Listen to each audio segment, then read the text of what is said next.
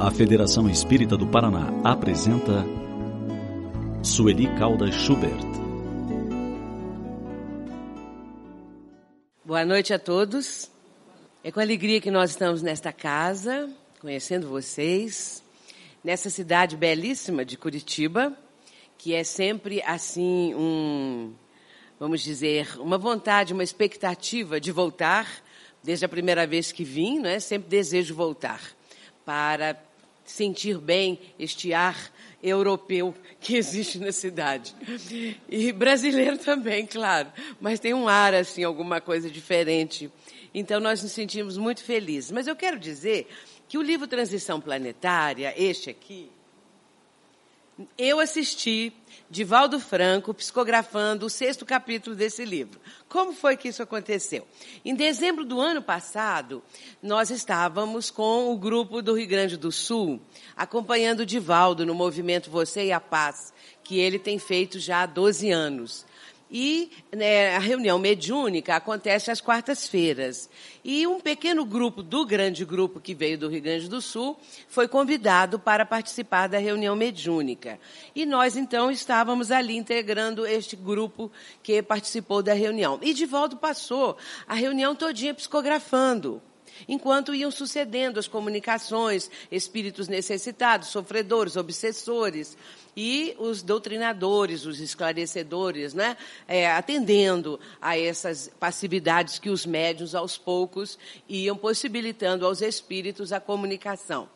E ao término, Divaldo então vai ler o que ele havia psicografado. Então, ficamos sabendo que era é, um capítulo constante do livro que iria ser lançado. E depois que ele leu e nós ficamos sabendo do conteúdo e nos admiramos, eu não aguentei e perguntei assim, Divaldo, que capítulo vai ser esse no livro? Ele disse, o sexto. Então eu virei para o pessoal, olha, nós já conhecemos o capítulo sexto. Então, quando o livro for lançado, nós vamos olhar direto o capítulo sexto para rememorar também e depois encaixar no conteúdo. Realmente é uma obra extraordinária. E isso que o nosso querido é, Francisco acaba de mencionar, não é? Dá uma ideia pálida do conteúdo dessa obra. Portanto, corram e adquiram, porque pode acabar. E aí até vir uma outra edição demora um pouquinho e fica essa vontade de conhecer porque a, a obra traz para nós explicações profundas do processo de regeneração da humanidade.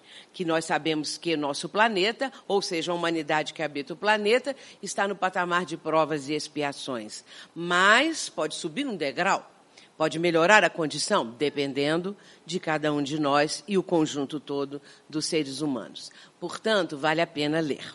Bem, nós vamos falar sobre a influência dos espíritos em nossa vida, conforme está ali. E sabemos logo que, de início, para dizermos que o livro é básico da doutrina veio através dos espíritos, o livro dos espíritos. A partir daí, a influência dos espíritos se tornou para nós, para aqueles que se aproximam da doutrina espírita e que vão ler este livro, o primeiro deles, não é? Nós já começamos a ter uma noção da presença da espiritualidade e todo um horizonte novo se abre para nós, porque essa é uma revelação que movimenta e mexe realmente com o nosso mundo interior, com as nossas concepções antigas, com situações cristalizadas dentro de nós e que, de repente, essa perspectiva da presença dos espíritos nos motiva a uma mudança, a algo melhor. Sabemos que na história da humanidade a presença dos espíritos sempre aconteceu. Sempre foi a, a algo constante. Olhando bem lá atrás, nós vamos encontrar, por exemplo, o xamanismo. Os xamãs eram médiums. O xamanismo é quase tão antigo quanto a humanidade. E ainda hoje existe. Eu conheço, fiquei conhecendo um xamã, aliás, dois, é, lá nos Estados Unidos. Então, eles trabalham também com a mediunidade de uma forma muito séria. E hoje, buscando também é, trabalhos de curas, de tratamento espiritual. E vieram conversar comigo um, um um senhor e uma senhora que fazem parte de um grupo que adota o xamanismo para perguntar sobre obsessão desobsessão, porque eles também querem atuar nessa área e estavam eh, naquela expectativa de conhecer o trabalho dos espíritas, como nós temos a noção a respeito das reuniões mediúnicas, o que a doutrina espírita propõe, qual a finalidade. Portanto, o xamanismo que veio desde lá da, da infância da humanidade, digamos assim, hoje ainda está presente, só que agora adaptado às circunstâncias do momento e é, modernizado, digamos assim. Inclusive, tive a oportunidade de, de ler duas obras que foram traduzidas para o português, porque eu não leio em inglês, e as demais obras lá na estante da casa onde eu morava, porque ele é esposo de uma amiga minha. E então eu tive assim, um contato muito maior com o xamanismo devido a essa presença. Eu sou hóspede deles e com isso eu é, passei a ter essa noção a respeito do xamanismo. E aconteceu um fato também ali na casa dessa minha amiga que eu é, eu sou uma pessoa assim que eu brinco muito. Então vocês vão me desculpar porque eu sou muito chique e torci o pé em Nova York. Então, é, então quando eu falo às vezes com as pessoas, falam assim, nossa, mas torcer o pé em Nova York é chique, né? Muito bem, mas a dor era muito grande. Tanto faz num lugar ou no outro, a coisa é sempre a mesma. E depois, quando eu cheguei em Los Angeles, o casal de, é, de xamãs, amigos, não é? Eles vieram então, a única noite livre que eu tinha, para essa conversa a respeito das reuniões de desobsessão e conversas outras sobre o Espiritismo. E assim ficamos por três horas numa conversa excelente. E a senhora, percebendo o problema no meu pé, ela falou assim, com através de, da intérprete, que era a minha própria amiga, porque ela é brasileira, e então, se eu não gostaria de tomar um passe. Era tudo que eu queria para ver como que seria o passe dos xamãs. Portanto, fizemos lá toda uma preparação e a única prática diferente ali que aconteceu foi que é, ela, ela estava com um pandeiro e ele estava com um pequeno bumbo. Então, é, tocavam bem baixinho porque era um prédio de apartamentos, um prédio pequeno, numa rua ali de Los Angeles. E então, aquilo foi para propiciar a chegada dos guias e depois aplicaram o passe, muito semelhante a um processo de passe que a doutrina espírita nos propõe, nos ensina e que nós adotamos nas casas espíritas e tive uma melhora muito grande. Não sarei de todo, não, porque eu tinha que passar por aquilo, né? Levar, eu tive assim um, um período de três meses tendo que fazer esse tratamento quando eu voltei para o Brasil. Mas eu gostei demais, achei muito bom. O que eu quero dizer foi, no momento em que eles estavam aplicando o passe, desde a hora que começou o, realmente a, a, aquela cerimônia, digamos assim, não é? é? é eles falavam umas palavras e é, ela sacudia o pandeiro um pouquinho e ele batia no bumbo. Então eu comecei a ter uma visão espiritual. E abriu-se assim como se fosse uma campina, um prado muito verde. Uma coisa maravilhosa. E lá muito longe, um índio. Índio americano também é chique, viu, gente? Então, aquele índio com aquele cocar que vinha até quase o chão, aquele cavalo maravilhoso, e ele lá no alto de, dessa, desse prado. Maravilhoso. Só que em, em, em, em coisas do mundo espiritual, quando você pensa que está lá, já está aqui. Imediatamente o, o índio já estava aqui. Claro que deixou o cavalo lá fora. Então, o índio já estava ali. E esta hora é que o índio, então, vai é, é, dar, o, o médium, o, o Jorge, marido da minha amiga, vai dar passividade ao índio. Eu nem sabia que o guia dele era um índio. Fiquei sabendo ali naquela hora. E então, depois, conversando, eu contei essa minha visão e aí veio toda a explicação da aproximação dele com esse índio já há muitos anos, que é o guia espiritual desse senhor. Portanto, nós temos a todo momento a confirmação dos fatos mediúnicos, das presenças dos espíritos. E voltando ainda lá no início, da infância da humanidade, não apenas os xamãs, mas nós sabemos também que as tribos daquela época, desde as tribos da Polinésia, conforme está relatado no livro de Ernesto Bozano, as tribos da Polinésia, é muito assim bem primitivas, bem lá da infância da humanidade, já tinham essa noção da presença dos espíritos através daqueles chamados feiticeiros, pajés, daqueles que tinham esta capacidade de intermediar o mundo terreno com o mundo espiritual. E tinham, inclusive, um local próprio para essas cerimônias. E ali naquele local, que ficava, é, é, não, não era permitida a entrada das outras pessoas da tribo, é, naquele local eles achavam que ali estava uma provisão de fluidos, que tinham lá os nomes polinésios, esses fluidos. E ali era uma espécie de arquivo, de qualquer coisa assim, de um acervo desses fluidos para a realização das cerimônias próprias das tribos. E assim por diante. Nós sabemos que os pajés, os feiticeiros, é, nessas tribos todas que vieram através dos tempos, surgindo na história da humanidade, cada uma apresentava um processo de intercâmbio com o mundo espiritual que se tornava muito natural. A presença dos espíritos é, portanto, uma coisa assim habitual entre nós e, além de tudo, sempre presente, desde que o ser humano surgiu na face da Terra. Cada vez mais as presenças dos espíritos se faziam sentir. Tanto é que o, o, o ser humano começou a sacralizar determinados locais aonde sentiam, por exemplo, presenças estranhas. Se estivessem numa determinada clareira, num determinado local, ali havendo um rochedo, uma pedra que pudesse ter assim alguém que estava passando por ali, uma, uma sensação diferente e olhando a pedra, a pedra se aproximava aproximava de um aspecto de um rosto humano ou de um animal ou qualquer coisa, aquele lugar ali passava a ser sagrado.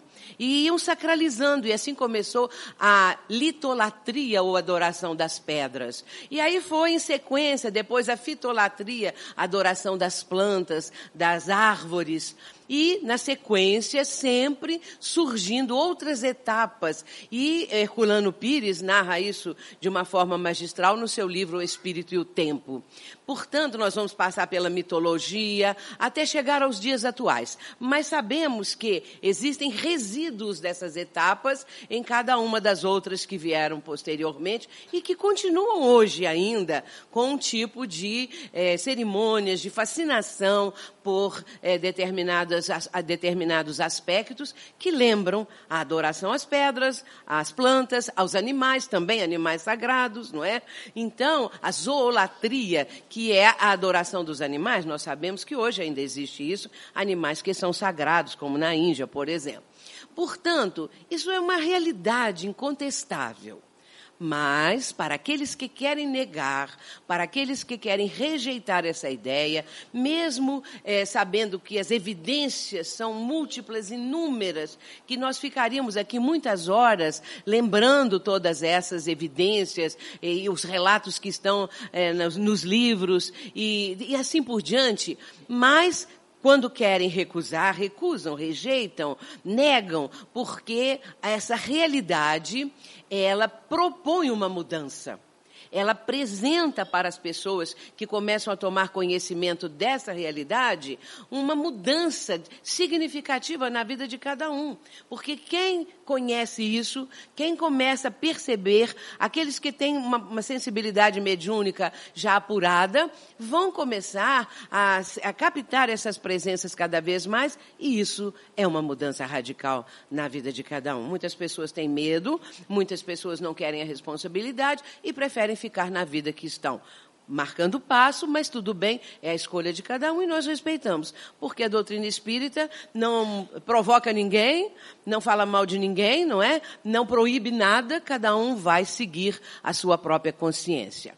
Portanto, os espíritos estão sempre presentes na nossa vida. Vamos começar agora trazendo. É, pera lá. Deixa eu ver aqui o que aconteceu. É, que, que, que ele está falando isso? É ele que está. É. Então vamos. Então, esse, eu acho esse trecho lindíssimo e eu o trouxe por conta disso. É a, a, a conclusão número 8 de O Livro dos Espíritos. É um pouquinho extensa, mas vale a pena porque é muito bela. A luz se derrama por toda parte. É todo um mundo novo que se desdobra aos nossos olhos. Assim como a invenção do microscópio nos revelou o mundo dos infinitamente pequenos, de que não suspeitávamos, assim como o telescópio nos revelou milhares de mundos cuja existência igualmente não suspeitávamos, as comunicações espíritas nos revelam um mundo invisível que nos cerca, nos acotovela e que a nossa revelia toma parte em tudo o que fazemos. E é isso aí mesmo, é a verdade. Mas agora eu quero apresentar aqui um trecho muito interessante. Antes de ler, vou voltar para trás para comentar o que, é isso que eu vou apresentar agora.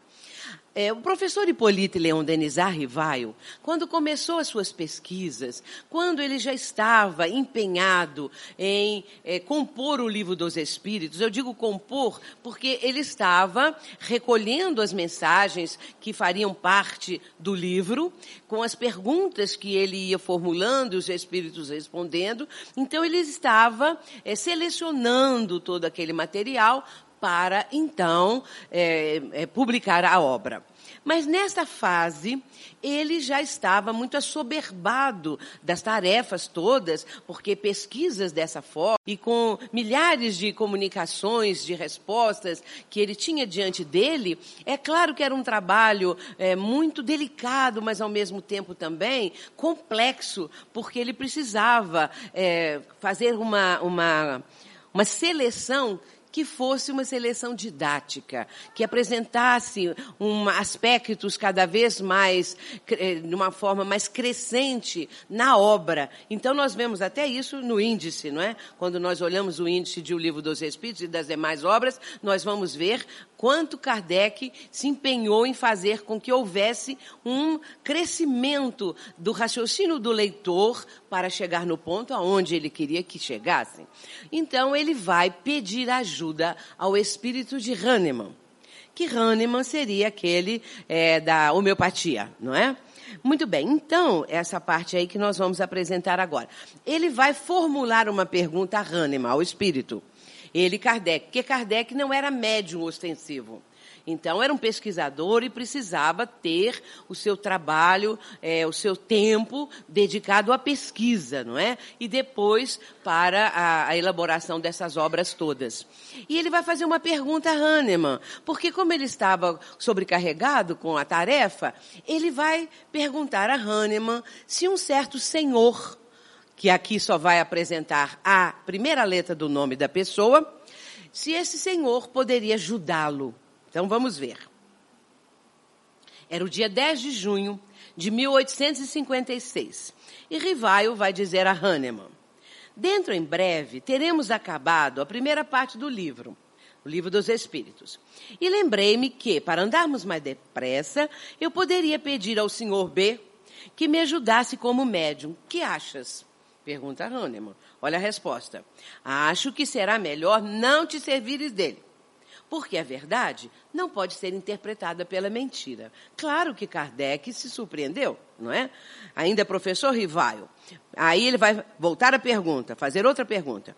Mesmo que o espírito familiar de B seja afeito à mentira, isso não obstaria a que um bom espírito se comunicasse pelo médium, desde que se não evocasse outro espírito. Hahnemann vai dar a resposta, sim. Mas aqui o médium secunda o espírito. E quando o espírito é velhaco, ele se presta a auxiliá-lo. Aristo era o espírito. Aristo, seu intérprete, e B acabarão mal. E depois, Allan Kardec, claro que vai seguir o conselho de Hahnemann. E ele vai colocar uma nota dizendo assim, que B era médium psicógrafo. Aristo, um espírito muito orgulhoso e arrogante, aí que ele foi verificar exatamente isso. E as previsões de Hahnemann se realizaram. Isso significa E eu trouxe exatamente esse trecho porque achei muito interessante. E a presença dos espíritos. E ah, nós sabemos que a codificação, ela teve a, a, presença de uma falange, que nós chamamos de um grupo de espíritos superiores, do, a falange do espírito de verdade, que era o espírito que presidia a esse trabalho todo, a chegada do Consolador ao plano terreno. E entre esses estava Hahnemann. E Kardec vai ter a oportunidade de, então, fazer essas perguntas. Mas o que significa isso? Significa que há um intercâmbio entre o mundo terreno e o mundo espiritual. Esse é um dos exemplos. Mas nós temos muitos exemplos. Possivelmente, muitos aqui já terão tido a oportunidade de captar, de perceber ou de sentir realmente a presença dos espíritos que essas presenças podem ocorrer assim no dia a dia, não quer dizer que vai ser num centro espírita, numa reunião mediúnica, mas às vezes dentro de casa, um vulto, alguém, uma pessoa, um sonho, alguma coisa, um encontro, um sonho no caso como encontro espiritual, e essas presenças vão trazendo para nós é, vibrações, notícias, alguma forma de comunicação. Mas muitas pessoas também têm medo. E levam um susto, claro. Porque, de repente, a pessoa está sozinha na casa e vê alguém, não é? Uma, uma figura, aí vai ver que é um espírito, uma alma do outro mundo, que as pessoas têm medo porque chamam de fantasma. Não é uma alma do outro mundo, uma alma penada, é um fantasma. E, com isso, começa a surgir, então, o medo de é, continuar a ver essas presenças. Mas isso não depende da pessoa. Nas casas espíritas, muitas vezes, chegam criaturas com a mediunidade já florando. Chegam e dizem assim: não, mas eu não quero ser médium, não. Eu não quero. Hoje em dia está muito comum, eu tenho muito medo tenho medo da responsabilidade, eu não quero isso. Porque as pessoas entendem hoje que aquele que realmente vai atuar neste campo da mediunidade, nesse intercâmbio com o mundo espiritual, passam a ter uma responsabilidade. É, como eu disse há pouco, um novo mundo. É uma abertura para a vida da criatura que ela vai ter que enfrentar. Então, evita-se. Hoje as pessoas evitam, não querem saber, e isso tudo está acontecendo é, com uma forma, de uma maneira bem frequente. Mas Kardec vai falar da ciência do infinito. Ultimamente eu tenho falado dessa ciência do infinito porque eu fiquei maravilhada com isso desde o dia que eu percebi na, na obra, né, no livro dos Espíritos, eu descobri isso na questão 466, quando o Espírito, respondendo a uma pergunta de Allan Kardec, vai falar com Allan Kardec que ele precisava conhecer a ciência do infinito. E depois Allan Kardec vai usar é, essa expressão, ciência do infinito, na, no prefácio da obra, na introdução de O Livro dos Espíritos. Aí ele diz assim: como pretender-se em algumas horas adquirir a ciência do infinito? Ninguém, pois, se iluda. O estudo do Espiritismo é imenso e diz respeito a todas as questões da metafísica e da ordem social. É um mundo que se abre diante de nós. Será de admirar que demande muito tempo, muito tempo mesmo. Conclusão 13, é, aliás, introdução 13 de O Livro dos Espíritos. Essa ciência do infinito, nós agora estamos começando a saber que existe. E à medida em que formos progredindo moralmente, espiritualmente, nós vamos nos enfronhando cada vez mais no que seja essa ciência do infinito. Por ora, nós estamos apenas sabendo que existe mas vamos começar a abrir este compêndio maravilhoso e aos poucos nos enriquecermos com esses conhecimentos. Isso para nós significa, assim, uma, um avanço, né? À medida em que formos merecendo esse conhecimento porque o conhecimento virá através de nossas aquisições morais e espirituais, não é? Muito bem, então, continuando aqui, a clássica pergunta de O Livro dos Espíritos, a 459. Influem os espíritos em nossos pensamentos e em nossos atos? Eu nem escrevi a resposta. A resposta. Sim, influi muito. Muito mais do que imaginais, respondem os espíritos para Kardec. De ordinário, comumente, são eles que vos dirigem. Pronto. Ficou complicado.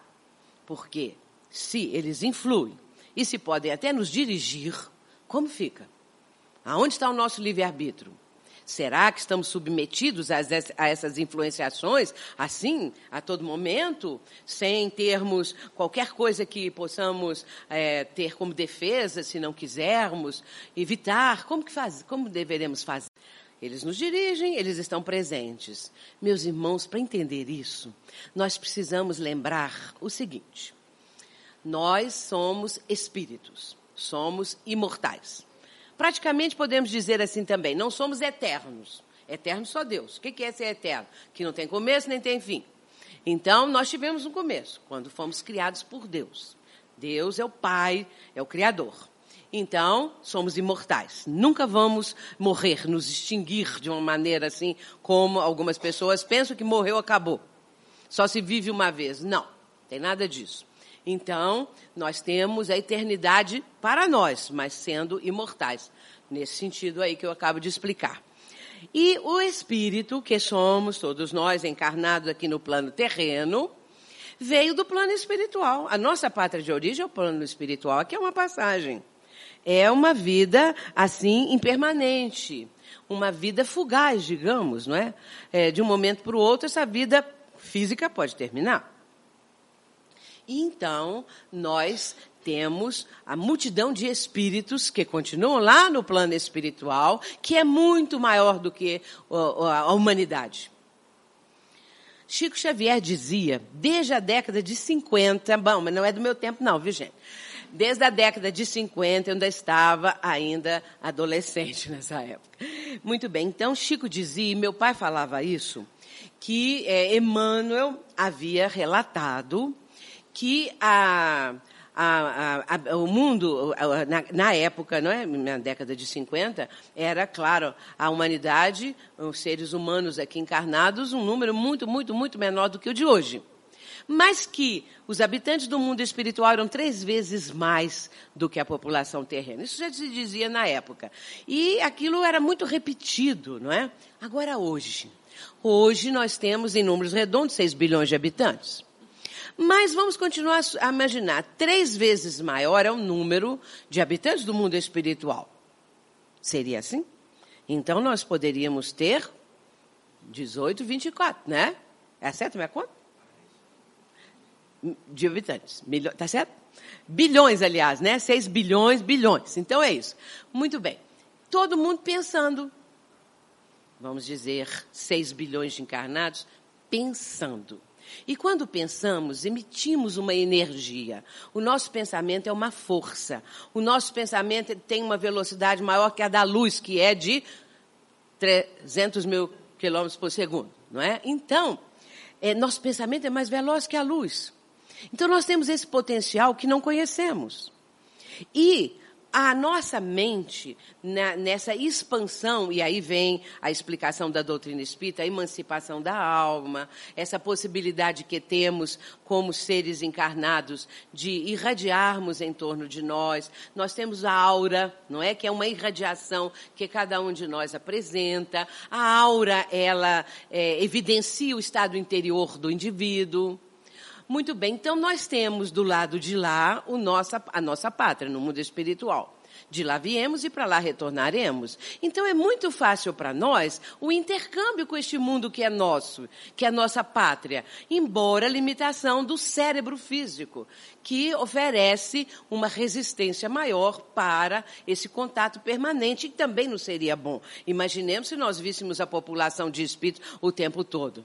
Não é? Então ia acontecer como aconteceu com o Divaldo Franco. Vocês já devem conhecer a história do bonde, não é? Que Divaldo costuma contar. Que naquela época do bonde, ele foi pegar o bonde para ir para o serviço e olhou assim, o bonde estava lotado. Então ele ficou no tal do estribo do bonde. Veio o cobrador. Tinha um cobrador que vinha pelo estribo ali e falou com ele assim: por que, que o senhor não senta? Ele falou: mas não posso, está lotado, o, o, o ônibus está lotado. O ônibus não, o bonde, está lotado. Aí ele, o, o, o, o trocador, não, mas está vazio. Não, mas está lotado. Então, ele aí caiu em si. Lembrou que estava vendo a população espiritual. Estava vendo os espíritos que estavam dando uma volta de bonde. Então, e não pagavam, né? Não precisavam. Então, o que que Edivaldo teve que fazer? Pedir licença a um espírito para ele chegar para lá, para ele sentar. Isso é a segunda vista, pessoa que tem aquela facilidade de ver os espíritos. Mas se isso é o tempo todo, há muita confusão na vida da pessoa mas é uma realidade, não é? Essas presenças. E nós, apesar dessa limitação que o cérebro físico nos oferece, nós temos, como eu disse, a emancipação da alma, essa possibilidade de, durante o sono físico, acontecer um desdobramento, ou seja, nós, nós espíritos que somos, nos afastamos do corpo físico que está adormecido e vamos ter, como diz Kardec, quando ele vai falar na questão dos sonhos e do sono, a partir da questão 400 de O Livro livro dos Espíritos, vai acontecer assim uma espécie de recreio para o espírito que está preso ao corpo físico. Então é através dos sonhos, através de encontros espirituais que a, o espírito tem esse refrigério, não é? Então essas presenças são constantes. Agora, no meio espírita, na prática mediúnica, nas reuniões mediúnicas, nós temos muita coisa para contar, muitas evidências das presenças dos espíritos. Um dos casos muito interessantes que aconteceu foi que certo dia eu estava fazendo umas compras na rua e encontrei um dos líderes espíritas da nossa cidade. E ele falou assim comigo: Ah, foi muito bom te encontrar. É hoje o dia da reunião mediúnica de vocês? Eu falei: É hoje sim. Ele falou, então, olha, põe o meu nome lá. Porque as coisas estão muito complicadas. Eu estou sofrendo muito. Ele tinha um cargo muito alto. E então ele disse assim: estou sofrendo muitas perseguições e muitas rejeições e, e, nunca passei um sofrimento assim. Você poderia pôr o meu nome lá para as preces? Eu falei: ah, claro, e tal. Então levei o nome dele para a reunião mediúnica. Chegando lá naquela noite, foi uma coisa assim muito interessante, curiosa mesmo. Cada um que chegava falava assim: Olha, hoje eu quero pedir por mim, porque eu estou passando um problema, um sofrimento muito grande. Três pessoas do grupo estavam passando grandes problemas, problemas difíceis, sofridos naquela semana e mais o tal nome que eu levei e outros que nós nem podíamos sequer imaginar. E colocamos lá os nomes e tal, e nós temos um caderno que se escreve o nome. Muito bem, então a reunião começou. E depois, lá pelas tantas, veio um espírito que se comunicou por meu intermédio. O espírito começou assim: Vocês espíritas não gostam tanto de sofrer? De que se queixam? Vocês não falam que é através do sofrimento que vocês progredem, que vocês evoluem? Então, não devem ficar aborrecidos conosco, que ajudamos vocês a evoluir. Então ele começou com esse tipo de é, raciocínio, não é? Um sofisma. Então ele foi nessa linha, que ele nos ajudava a sofrer, e ajudando os espíritas a sofrer, ele estava ajudando os espíritas a evoluir. E que nós devíamos agradecer a ele.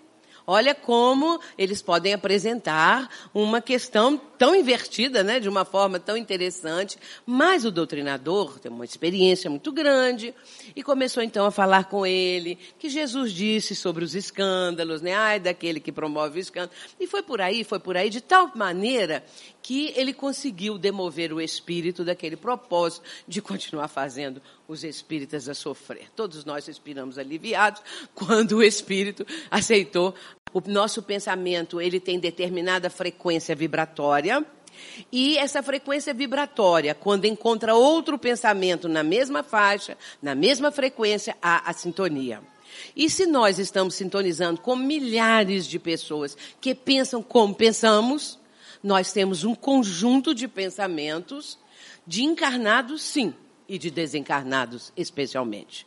Portanto, a partir desse momento que há essa sintonia, nós começamos a sofrer as influenciações que são decorrentes dessas presenças. Se nós estivermos num mau momento da nossa vida, se nós estivermos com pensamentos negativos, nós vamos entrar em sintonia com milhões de pessoas, de espíritos, que estão também nessa faixa negativa. E aí há um, um acréscimo, não é? A coisa se intensifica. Por isso é importante nós termos esse conhecimento para selecionarmos os nossos pensamentos. Portanto, eles nos influenciam sim. eles nos sugerem ideias, pensamentos, porque às vezes a pessoa está agora no, no, que eu disse um mau momento, porque começou a ter pensamentos negativos que não lhe eram habituais. E ela pode então começar a, a se surpreender com isso. Por que, que eu estou com esses pensamentos? Eu nunca pensei essas coisas. Pode saber que ela está captando presenças espirituais que estão é, emitindo essas ideias que se encontrar em campo na pessoa, se ela deixar que essas ideias eh, façam morada, vamos dizer, na sua mente, no seu psiquismo, isso aí vai trazer, às vezes, sérios aborrecimentos, sérios problemas, não é? Agora, a questão 466. Por que permite Deus que espíritos nos incitem ao mal? Não deveria, não é? Deveria haver assim uma defesa, uma redoma, qualquer coisa para não sermos influenciados por espíritos que querem nos incitar ao mal, nos estimular ao mal. Vamos ver a resposta. A resposta está aqui. É exatamente aquela também que eu disse sobre a ciência do infinito. A resposta é assim: os espíritos imperfeitos são instrumentos de, destinados a pôr em prova a fé e a constância dos homens no bem. Agora o Espírito se dirige a Kardec. Tu, sendo o Espírito, deves progredir na ciência do infinito. Que eu disse que fala na questão 466, né? E por isso passas pelas provas do mal para chegares ao bem. Para entender melhor isso, nós temos que lembrar que todos nós fomos criados da mesma forma. Ninguém recebeu um cabedal de inteligência maior do que o outro. Ninguém recebeu também uma, uma oportunidade maior ou melhor do que a do outro, ou dos outros todos que foram criados por Deus. Nós fomos criados simples e ignorantes. Isso está na questão 115 de O Livro dos Espíritos, não é? Na 76, eh, os Espíritos respondendo a Allan Kardec diz, os Espíritos são seres inteligentes da criação. Portanto, nós somos os seres inteligentes da criação e fomos todos criados iguais. Porque a justiça divina, ela é equânime. Ela é igual para todos. Ninguém recebeu uma cota maior, melhor, mais apurada do que o outro. Então, começamos lá, do, vamos dizer, do zero, vamos dizer assim. Começamos a trilhar ali a nossa primeira romagem terrena, nossa primeira encarnação. Nosso livre-arbítrio ainda é bastante tolhido, porque nós ainda estamos é, no início, tateando, né? submetido aos impulsos, submetido à nossa natureza animal ainda. E depois, nascendo e renascendo, reencarnando, reencarnando, o espírito vai adquirindo experiências. E no uso do livre-arbítrio, que começa então a crescer cada vez mais, ele pode enveredar pelos caminhos tortuosos do erro, porque é a porta larga, como diz Jesus, não é? A porta larga da perdição. Então, com isso, a pessoa pode achar o espírito não encarnado que essa forma de vida é melhor e vai então num caminho que lhe trará problemas. Mas isso tudo aí são provas que nós precisamos experienciar para adquirirmos depois defesas, resistência, porque aí nós vamos aprender a resistência ao mal, a resistência a essas ideias. Hoje nós já estamos tentando não mais aceitar essas ideias que nos propõem situações malévolas. Mas aí, os espíritos, eh, Kardec faz essa outra pergunta, que procuram atrair-nos para o mal, aproveitam as circunstâncias ou podem criá-las? Eles só aproveitam as condições da pessoa, o que ela já está vivenciando, ou eles criam situações? Olha a resposta. Aproveitam as condições do momento, mas também podem criá-las. Podem criá-las. E impelir a pessoa para aquilo que ela cobiça, que ela traz como um desejo dentro dela e que procura até disfarçar, procura não trazer à tona esse desejo. Isso está na questão 472. Então eu digo assim, que os espíritos, eles vêm tentar as nossas tentações. Aquilo que nós trazemos dentro de nós como um desejo que estamos refreando, mas que o espírito que observar essa nossa fraqueza e querendo nos impelir para o mal, para o fracasso, para o sofrimento, porque tem, nós temos uma dívida para com ele, qualquer coisa desse tipo, ou mesmo porque não quer que ninguém progrida nessa vida, então ele vai tentar o nosso ponto fraco. E vai direitinho no ponto fraco. Porque ele conhece o ponto fraco, porque é dele também. E com isso ele vai tentar a nossa tentação. E se a pessoa cair, aí a coisa complica. Alguns resistem porque já têm aquisições, não é? Ou tem ao seu lado alguma pessoa que vai orientar, que vai ajudar, mas nós não podemos esquecer, e agora isso vai ser lembrado, do Espírito que nos ajuda, que é chamado de anjo da guarda, anjo guardião ou Espírito protetor. Todos os seres humanos têm um espírito protetor, que é da providência divina. A misericórdia divina, ela é tão maravilhosa que ela permite que cada um de seus filhos tenha um espírito mais adiantado do que este, do que este que está sendo protegido para ajudá-lo para incutir boas ideias, para ajudar a que a criatura progrida e não caia no, na maldade e não fique sugestionada, consiga resistir.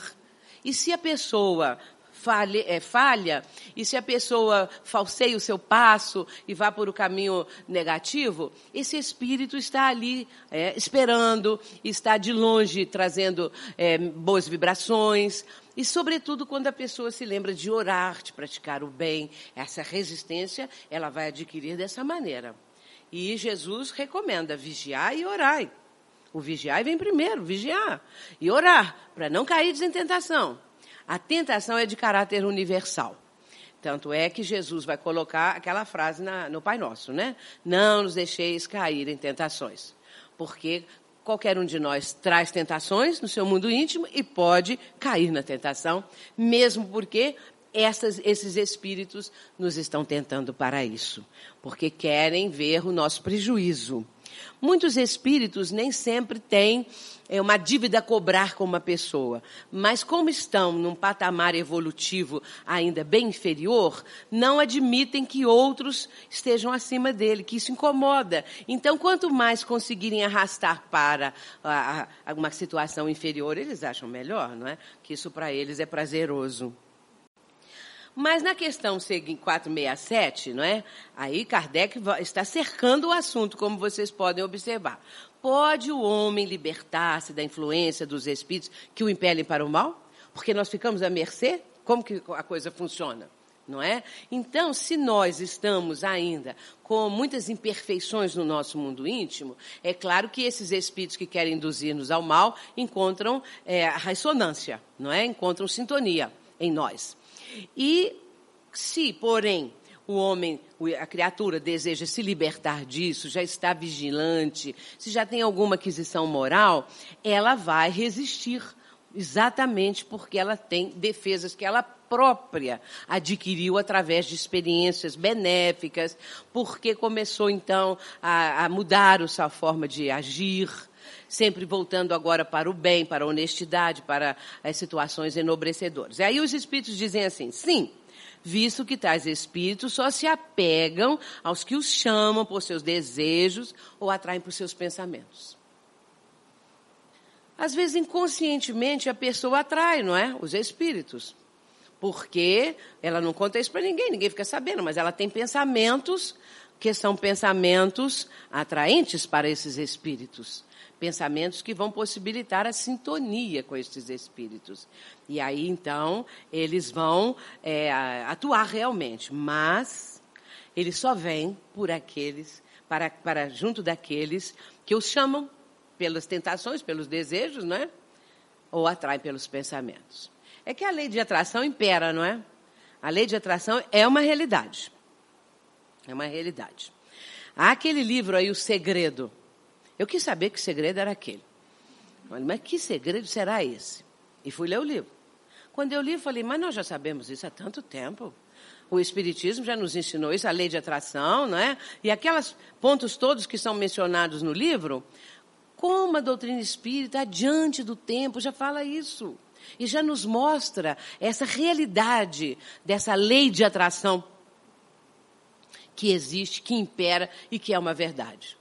Então, eles, nós podemos atraí-los por causa dos nossos pensamentos. Mas agora vamos ver aqui um trecho desse nosso querido Manuel Filomeno de Miranda, que é o autor espiritual do Transição Planetária, né? Então, é, no livro dele, é, Temas da Vida e da Morte, ele vai dizer o seguinte: nossas construções mentais, agora é a explicação disso tudo irradiam ondas nas quais intercambiamos uns com os outros, estabelecendo fixações, enviando mensagens, emitindo e captando forças que são incorporadas à economia emocional da pessoa, conscientemente ou não. Ela nem sabe que isso está acontecendo, não é? Muito, alguns têm consciência, mas a maioria não tem, claro. Da mesma forma, sucede o fenômeno da dependência mental entre nós e os desencarnados, que se acercam daqueles que eles são afins. Aqui está esse panorama todinho que ele está apresentando. Quando nós construímos mentalmente uma ideia, quando nós começamos com aquelas elucubrações que são próprias do ser humano, nós estamos irradiando ondas mentais nós estamos irradiando, vibrando numa faixa vibratória, numa frequência vibratória, e isso vai estabelecer, e aí entra nesse intercâmbio que eu mencionei, não é? Com milhares de pessoas que pensam como pensamos, estabelecendo às vezes fixações. Se for coisa negativa, é algo assim que vai muitas vezes trazer problemas, sofrimento e tudo mais enviando mensagens, porque nós enviamos, tanto quanto captamos, nós enviamos também, emitindo e captando forças que são incorporadas ao nosso acervo emocional, à nossa economia emocional, conscientemente ou não. Então, isso passa a fazer parte da nossa vida, dependendo do tempo que nós estivermos é, cultivando isso. Então, esse conjunto todo aqui que ele apresenta depende de nós. Depende de nós. Portanto, por que Deus permite isso? Para que nós consigamos exercer o nosso livre-arbítrio em certo momento mais adiante, com consciência, já adquirindo uma condição mais amadurecida. Porque se não for assim, se, como dizem aí outros ramos do cristianismo, Jesus salva, lavou os pecados do mundo. Então, Jesus tem o pecado de 6 bilhões de pessoas, não é? Sobre os seus ombros. E com isso a pessoa se livra da responsabilidade. Mas não é assim. Qualquer coisa que devemos conquistar exige suor, exige lágrimas, exige, exige esforço continuado. E não de vez em quando porque aí nós não estaremos exercendo a nossa força da vontade e nem estaremos é, sendo responsáveis por aquilo que nós estamos escolhendo, não é? Então, essa dependência mental que está dizendo aqui é quando nós entramos num intercurso mental com espíritos inferiores, com espíritos encarnados ou desencarnados que passam a dominar a nossa mente. E nesse caso aqui, há uma espécie de uma simbiose, né, de uma dependência mental. Tem pessoas que sentem falta do obsessor. Uma vez, é verdade, uma vez foi na nossa casa espírita, ainda muito antes de fundar a Sociedade Espírita Joana de Ângeles, foi um senhor lá conversar comigo. E ele chegou e disse mesmo assim: Eu tenho uma obsessão há 25 anos. Eu tenho um obsessor que há 25 anos ninguém conseguiu doutrinar. O homem já fazia bodas de prata de obsessão. E ele levava aquilo como uma medalha. Ele tinha orgulho de ter um obsessor daqueles. Porque como ele falava do obsessor, até eu quase que queria ter um obsessor igual aquele. Porque o obsessor era tudo de bom para aquele homem. Então ele falava assim, não, porque o obsessor isso, porque o obsessor aquilo, então eu vim aqui para ver se vocês dão jeito no meu obsessor, que não sei o que lá e tal. Ele falava isso, mas na verdade ele estava totalmente dependente do obsessor. Ele falava assim, acho que porque as pessoas comentavam com ele que ele tinha que fazer algum, tomar alguma providência, né? Então ele estava ali. Muito bem. Então eu conversei com ele, mas eu vi que aquilo ali era, é, ele era refratário a qualquer tipo de mudança, não é? Ele tinha medalha de obsessão, essa coisa toda. Então ele não queria tirar essa medalha do peito. Muito bem. Falei, falei, falei, por fim ele foi embora. Mas é, essa, essa entrevista, esse atendimento fraterno, ele foi, ela, ela aconteceu antes da nossa reunião mediúnica, lá no Centro Espírita Ivon Costa. E é, então era a última que eu estaria realizando naquele momento. E no andar de cima é que aconteceria a reunião mediúnica. E ele foi, saiu, despediu, a porta toda envidraçada. Eu fechei a porta com chave e já ia subindo a escada, ia apagar as luzes quando ele bateu na porta. Ele bateu E eu vi que era ele abrir, não é? Ele falou: queria fazer uma pergunta. Queria fazer uma pergunta para a senhora. Olha, eu frequento o centro tal, assim, assim. Falou o centro. E o guia lá é este, assim, assim. Que, aliás, dava o nome ao centro. E eu vi que aqui é Centro Ivon Costa. A senhora acha que aquele guia lá do centro que eu frequento vai ficar com raiva desse guia aqui porque eu vim para cá? Aí eu falei, olha, meu irmão, vou falar uma coisa com o senhor. Quem briga somos nós aqui. Guia não briga, não, tá? Guia não fica ofendido, guia não tem. Então, aí ele agradeceu, ficou feliz, foi embora, nunca mais voltou. Então, essa, esse atendimento marcou muito, porque ele trouxe essa situação que ele estava vivendo de total dependência mental do seu obsessor. E existem casos, e até o próprio Manuel Filomeno de Miranda conta em uma de suas obras, que se essa simbiose ela é tão estreita que se de repente esse obsessor se afastar do obsidiado, pode acontecer um dano irreversível, até levar à morte a pessoa, porque ela não vai mais ter aquele alimento, porque aquilo é um processo de vampirização contínuo em que um vampiriza o outro. É uma coisa assim impressionante realmente, né? Mas ele continua dizendo: os maus fomentam desequilíbrios, dando gênese a processos obsessivos. Agora, os benfeitores, pelo contrário, né, empenham-se em auxiliar os seus pupilos, mediante a inspiração e o socorro nos momentos difíceis, tanto quanto através da proteção constante, de modo a que consigam executar os compromissos a que se vinculam como necessidade evolutiva. Esse é o livro Temas da Vida e da Morte, de autoria de Manuel Filomeno de Miranda, psicografia do Divaldo, que é um livro também muito importante. E vemos aqui, não é, que nós temos esse outro lado, os benfeitores. Eu sempre digo da importância do atendimento fraterno, num aspecto que é importante em todos os aspectos, mas há um aspecto que precisa ser considerado. Quando vem uma pessoa que o atendente observa que tudo que ele está relatando evidencia uma obsessão espiritual, o atendente tem que ter muito critério, muito cuidado, não é? Porque às vezes fala assim, ó, você tem um obsessor terrível. Então, eu conheço um caso assim também que aconteceu lá no Ivon Costa, com uma moça de 17 anos. Quem atendeu falou com ela assim, nessa época eu nem fazia atendimento fraterno, e falou com ela assim: você tem um obsessor terrível que quer que você fique paralítica. Ela ficou. Daí, uns dias, quando ela voltou no centro, já estava carregada, não conseguia andar mais, porque aquilo fixou na mente dela. Então, para descondicionar aquilo, para tirar aquela fixação, levou algum tempo. Depois ela voltou a andar. Mas foi só aquilo momentâneo da, da, do medo que ela ficou. Ficou tão impressionada que aí o espírito conseguiu realmente um domínio provisório por um tempo, mas depois essa moça ficou boa felizmente, não é? Então, é, esses espíritos, eles procuram realmente é, realizar o que estão propondo. E o atendente deve ter cuidado quanto a isso, porque costumam esquecer de dizer, mas você tem um protetor espiritual. Só mostra o lado negativo. Sua obsessora é terrível. Eu conheço o caso de uma moça que chegou lá e falou comigo assim, uma moça assim já de uma idade bem mais, com seus 50 anos já. Mas esta moça, é solteira, por isso que a gente fala moça. Ela chegou e falou assim, e falou assim, olha, falaram lá no, no centro que eu tenho 60 obsessores. É, 60. Eu falei, já tiraram um, ficou com 59, né? Mas é porque, nem vou explicar, deixa pra lá. Muito bem. Então, ela, aí ela veio com 60 obsessores dela para ver se nós dávamos um jeito na nossa reunião. Reunião por reunião ia tirando um, outro, outro, outro. Isso aí não aconteceu realmente. Era uma má informação que deram para essa moça, né? Então, essa má informação, ela ficou com aquilo na mente dela. Tem 60 obsessores, deve ser uma coisa pavorosa. Isso, esse problema assim, não é?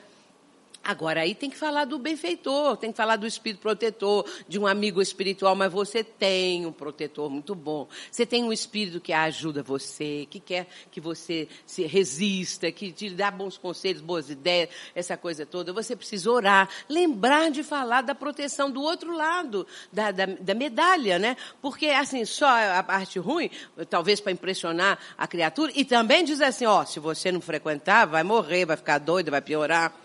Então tem gente que quer prender a criatura no centro espírita e fala isso. Ó, oh, se você não frequentar essa casa, você vai piorar muito, né?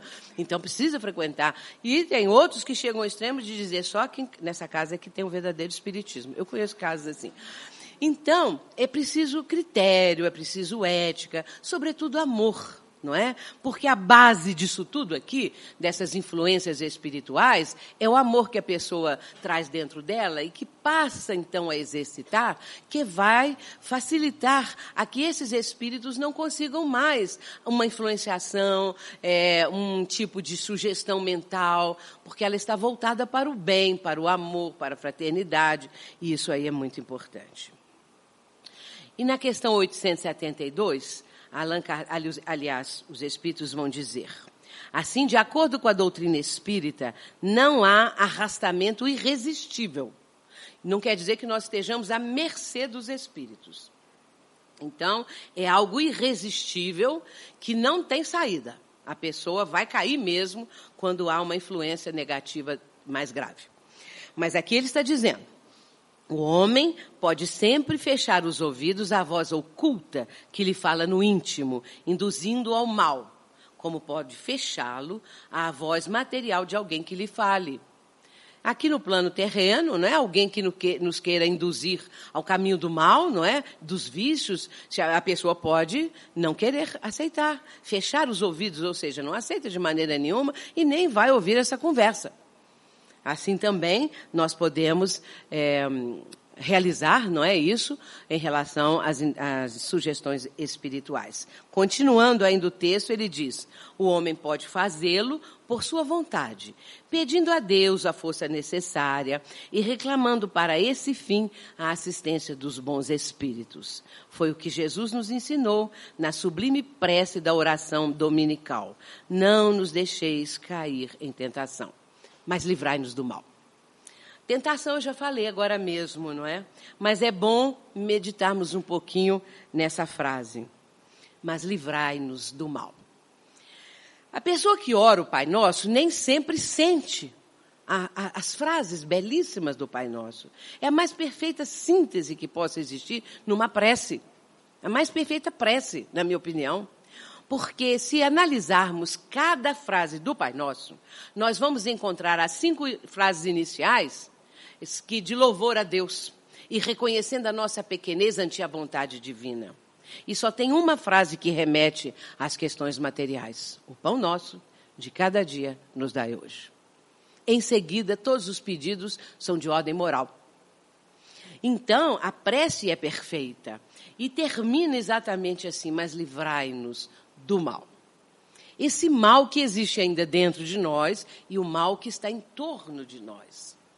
Então é preciso, quando orarmos o Pai Nosso, sentirmos cada frase, especialmente aquelas de louvor a Deus, para entrar numa sintonia superior.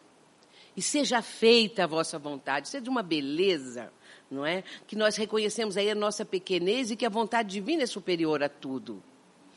Portanto, nós vamos entrando na sintonia com a espiritualidade superior. E quando chegamos nessa parte final, mas livrai-nos do mal, nós já estamos também com uma vibração melhor. E já estamos sentindo a presença dos benfeitores, dos amigos, dos familiares que querem o nosso bem para nós resistirmos, para nós termos defesas espirituais, sobretudo para nós nos fortalecermos e conseguirmos livrar o nosso mundo íntimo das imperfeições. Nós não somos felizes completamente, podemos ter momentos de felicidade, porque somos imperfeitos. Toda imperfeição é causa de infelicidade. Quando alcançarmos a perfeição, relativa, que um dia alcançaremos, aí sim, felicidade plena. Mas agora, por hora, nós vamos de conquista a conquista, nos aproximando um pouco mais da felicidade. Mas temos momentos de felicidade aqui no plano terreno. Só que são tão fugazes, tão rápidos. Nós queremos retê-los, mas não conseguimos. E aqueles momentos de sofrimento, de provações, demoram muito mais. Não é? A gente tem a impressão que as horas não passam, que os dias não passam, é aquele sofrimento mesmo. Mas aí é que entra a fé, a coragem, não é? A sintonia com a espiritualidade superior, tendo a certeza da influência dos bons espíritos. É através da prece, dos bons pensamentos, que nós os atrairemos. É somente assim atrairemos com bons pensamentos e com boas ações, não é? Então a ação no bem, a caridade que nós fizermos e realizarmos, a caridade na sua abrangência, não é? Não apenas estender uma roupa, é, é, às vezes até esfarrapada, sem botão, sem nada, como que às vezes lá numa casa espírita eu falo assim, ó oh, gente, então se vocês forem doar alguma roupa, já vem passadinha, já vem com todos os botões direitinho, porque tem pessoas que pensam que é para julgar lá qualquer coisa para a gente ainda ter que costurar. Portanto, é essa caridade que começa aí. A caridade dentro do lar, com os nossos familiares, não é? Ah, uma vez, na nossa casa espírita, ainda no Centro Espírita Ivon Costa, agora me fez lembrar disso, um dos fundadores da casa, uma pessoa notável, né, estava fazendo uma palestra. E era é, um dia que a esposa dele foi. E eu, nessa época, estava assim por volta dos meus 15 anos. E sentei atrás exatamente da esposa do orador. E ele estava falando, falando, ele falava muito bem, não é? Eu tenho um sentimento de amor por essa criatura, né? Um fundador da nossa casa muito grande. E ele era muito engraçado também, tinha uma verve, uma coisa assim muito interessante. Então ele estava falando, a certa altura ele disse assim: André Luiz recomenda, trate os familiares como você trata as visitas. A esposa dele levantou e falou assim: Isso é para você. Aí foi aquele horror. Aí houve aquele, assim, aquele espanto, aquele coisa assim, né? Mas ele se saiu muito bem, claro. Eu agradeço porque ela tem razão. Ela tem razão. Então, aí ele começou a falar, não é, das suas, das suas imperfeições e tal. E, e foi muito bom isso, foi muito bonito e tal. Mas ela estava ali para dar esse testemunho, para falar isso, né? Então, serviu de lição para todos nós. Nós temos os nossos familiares, tratamos as visitas da melhor maneira possível, mas nem sempre tratamos nossos familiares de uma forma também educada, não é? De uma forma carinhosa. Então, é preciso que nós tenhamos também essa caridade que começa em casa e que vai se espraiando, porque a caridade é o amor em ação, é o exercício de amar. Então é preciso que nós realizemos isso de uma forma assim verdadeira, não para parecer, não para que os outros digam que pessoa caridosa, mas é a caridade conforme está no livro dos Espíritos, a questão 886, 886. Kardec pergunta qual o verdadeiro sentido da palavra caridade, tal como a entendia Jesus. O que, que os Espíritos responderam? Benevolência para com todos, indulgência para com as imperfeições alheias e perdão das ofensas. Porque isso é que é mais difícil. Então, doar alguma coisa é mais fácil. Pronto, acabou. Agora, fazer isso, ser benevolente, ser indulgente e depois aprender a perdoar, é todo um programa de vida. Quando a caridade chega nesse ponto, aí sim, a pessoa está exercendo o amor, não é? Ela está nesse exercício de amar, que é algo maravilhoso. Então, as influências dos espíritos benéficos, dos bons espíritos, estão presentes estão conosco o tempo todo. Agora, é claro que tem a outra parte, que também vem para testar a nossa resistência, a nossa autenticidade quando falamos que somos espíritas ou que seguimos uma religião qualquer que seja. Então, depende de nós. Portanto, mas livrai-nos do mal. É impressionante pensar nisso, não é? Porque o mal está aí. Agora, o bem está em toda parte. Deus está presente aqui. O pensamento divino está em nós, está em toda parte. É que só lembramos desse outro lado negativo. Então vamos lembrar da presença divina em nós, da presença de Deus em toda parte, porque o pensamento divino sustenta a, a, o universo inteiro e nos sustenta também. Portanto, essa é a nossa meta. E assim, as influências serão sempre benéficas, porque nós estaremos na sintonia com bons espíritos. Nós vamos agora fazer uma prece final, denominada Oração de José Silvério Horta.